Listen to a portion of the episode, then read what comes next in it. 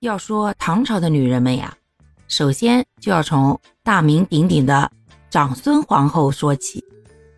长孙皇后被誉为一代贤后，是唐太宗李世民的妻子，同时呢，也是唐高宗李治的母亲。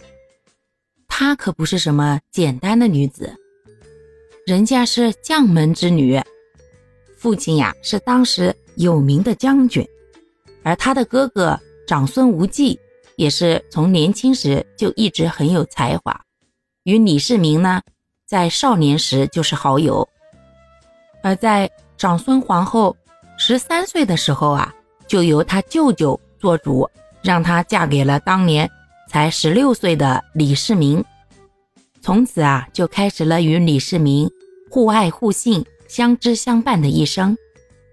咱各位啊，也不要觉得。十三岁呀，太小了。其实呀，在古代，十三四岁就嫁人的女人，那才是社会主流，说明这姑娘呀，各方面条件都好，别人都抢着娶呢。反而是那些到了十八九岁还没有出嫁的，倒变成了老姑娘，被别人笑话呢。这样一想，得亏没生在古代呀，要不然就咱这样的。那都成老姑婆呀。